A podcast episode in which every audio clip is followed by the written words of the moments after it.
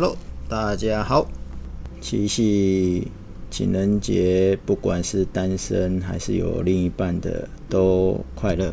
嗯，因为如果你在八月二十五号的晚上，今天听到的话，那就是可能跟我一样没出门。对，你没出门在听我讲嘛，那我来录给大家听。那如果不是在这时候听到呢，也没关系，也很好，反正也不急。对，我，我都是当天录，当天上啊。那今天会听我聊什么呢？昨天八月二十四号早上，我听到一个新闻啊，他说血浆疗法终于获得紧急使用。那这个是在美国，然后谁授权的？就是川普啊。那为什么会？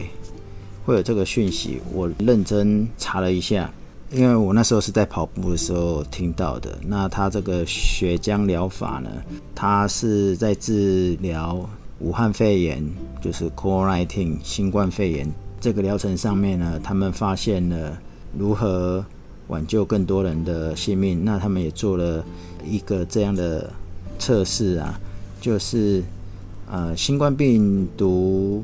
武汉肺炎有中奖的人，你把他治疗好之后，然后拿他的血浆来治其他的一样是武汉肺炎的病人的话，成功率高达八那个百分之三十五趴。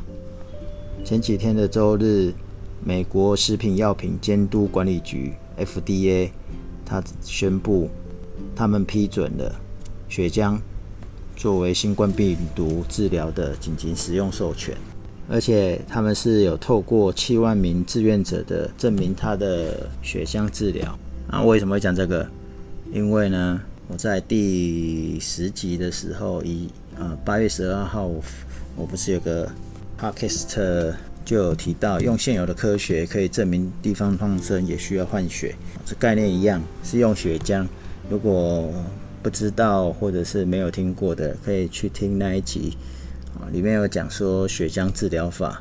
所以很有趣的是，因为我跑步的时候听到这一则新闻，只是很快带过去。可是我刚才查了一下，其实概念也是一样，它就是把康复者的血浆给那个正在是病人的来做治疗。可能是礼拜一的关系，所以新闻也比较常听到一些有趣的，例如说上个礼拜。那个八月二十一、二十二，那个立委何志伟，他发这个鸡排哦，在他的选区，当然就是在士林啊。其实他选区应该不止只有士林，可是他为什么只有选士林？这不要问我，因为网络上还是有人问说为什么会会会会只有士林？那为什么他要发鸡排呢？是因为呢？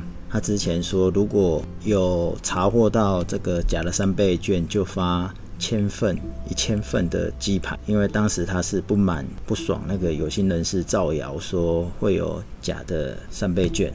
那后来，后来这个云林的警方呢，在最近破获了这个伪造振兴三倍券的消费。既然破获了呢，那何志伟就主动跳出来说他会。实现这个发鸡排的这件这件事啊，好，那我为什么要讲这个呢？可是我们都在想啊，做一个专案啊，你看振振兴三倍券这个专案啊，奇怪，你是执行的人吗？为什么你会这么敢去讲说他不会被被伪造？就是从这件事啊，我们可以可以可以想到一些跟专案管理上面。有不少事情。第一个，你又不是执行人员啊，所以你为什么有这么肯定？那既然不肯定的话，一定会有一些潜在的损失。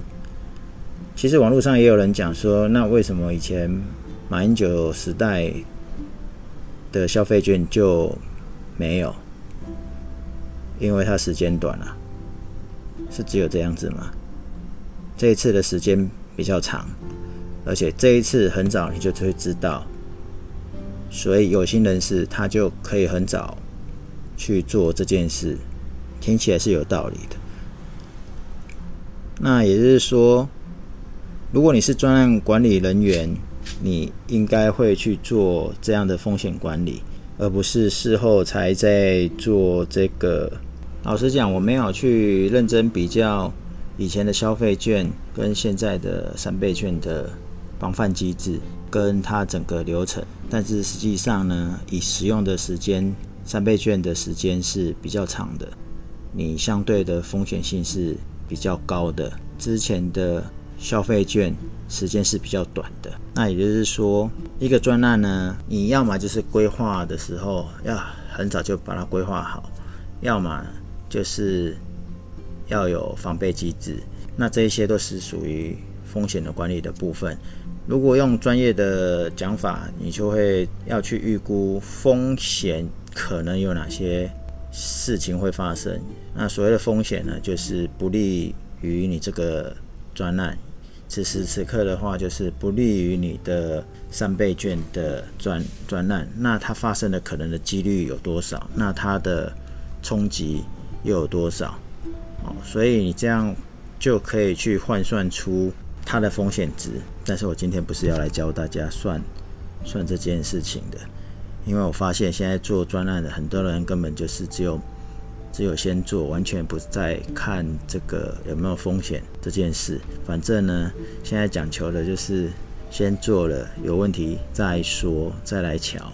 礼拜一刚好是跟这个台北市安全漫游协会的会长跟会员们一起开会，像他们现在就在规划一整年度的的公益导览活动。那公益导览活动感觉好像只是出去玩一玩而已，就不需要做什么什么计划。那实际上呢，并不是这样的，因为一个专案嘛，我们把它把每一次的导览都是一个专案来看。那一整个整个一整年度呢，其实它就是一个大的一个计划在推。那这一整年度呢，他们是想要做什么呢？其实啊，这个协会的宗旨就是推广这个改善家园为主要的目标，但是重点是要由自己做起。那透过自己做起的时候呢，跟这个改善家园最主要目的可以争取到呃路权行人的安全。为什么？因为它叫做安全漫游协会，透过在导览，这是行走的过程里面呢，行人是可以很安全的走在路上，看看看各地的呃这个风景古迹，以及吃吃在地的店家美食。好，这是它的主轴，所以它在大的大的专案的话呢。这是它的主轴以外呢，那他怎么安排每一次的活动？那每一次的活动呢，有没有风险？一样也是有风险。有什么风险？有安全上的风险。因为刚才就讲了，他想要推广，那就表示现在很多是没有这个观念的，没有安行，没有没有在注重行人安全的。像例如说，有些店家不管它合不合法。他可能已经占用了呃一般行人正在走的路线上，所以你要怎么去做避免取舍，或者是去劝导？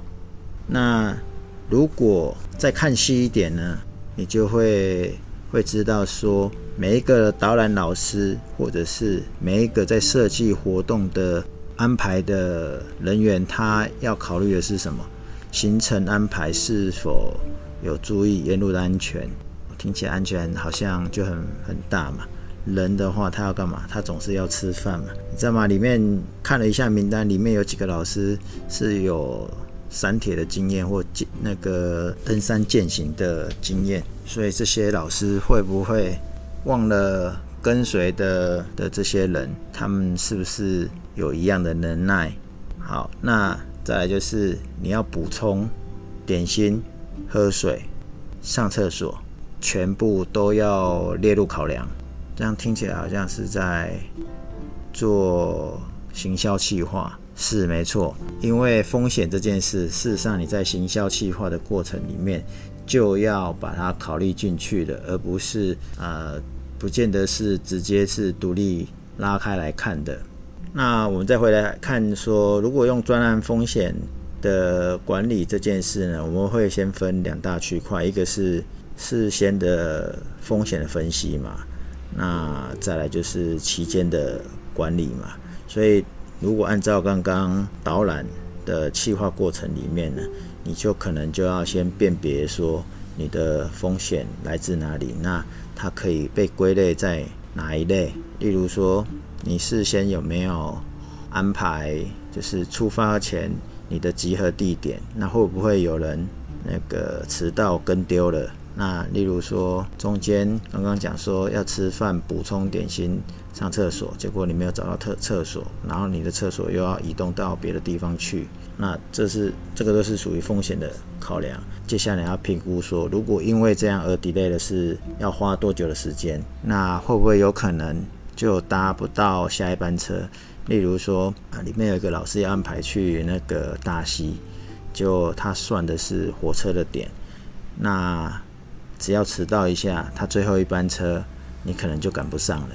那你回到台北，就可能不是正常的时间啊，所以不是正常时间，就是他们之前常常在办的活动呢，大概就是半天或者是一整天，直到下午的两三点就结束。好，那如果你错过那一班火车，可能要到超过五六点以后才结束。所以有风险的辨别，啊你要怎么去估计？那你怎么去评价？你怎么去应对的意思？不过这个这个漫步安全协会里面呢、很多都是专家、经理人退休的，有警察退休的，有这个军官、将军退休的，还有那种以前在那个丰田啊，或者是其他的车子里面的高阶经理人退休了，所以这些事对他们来讲。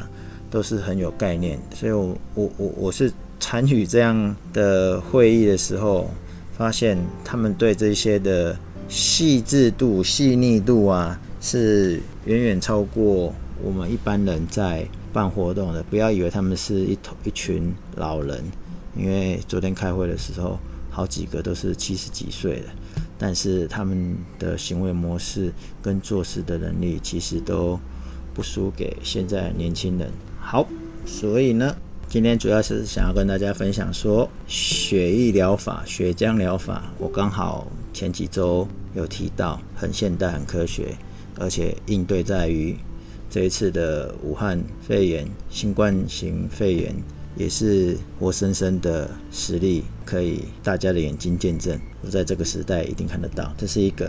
那另外一个就是看别人吃鸡排，不管你有没有吃到啦。你去看到他在专栏上面的风险管理是欠缺考量的，这个也是我之前也有讲到，三倍券其实可以做得更好，只是倒霉的是唐风为什么一天到晚都要被人家拿出来讲说是他设计的？其实我们还还是蛮想要知道说三倍券是谁设计的，完全不要说完全啊，有很多地方根本就没有想清楚，就匆忙的上路上路。好，那。我们不用管三倍券，那我们至少知道，个在做专案管理里面呢，其实我们会把风险管理纳进来。当然，如果你用做专案管理，你如果要去考认证、认照 PMP 的执照的时候，我印象中专案管理啊、这个风险管理，事实上它是独立的章节。那当然，如果你要照书念的话，其实有很多东西要考量啊。那如果按照我刚刚拿这个啊漫步安全协会他们的开会的过程，你看他他们在设计所谓的导览活动、导览活动的安排，大概就可以看得到他们对风险管理这件事有几个重点。第一个就是风险的辨别，然后你的估计，然后你的。评价跟反应要怎么去应对？那是当然，你事先来做，全部都叫做那个分析嘛。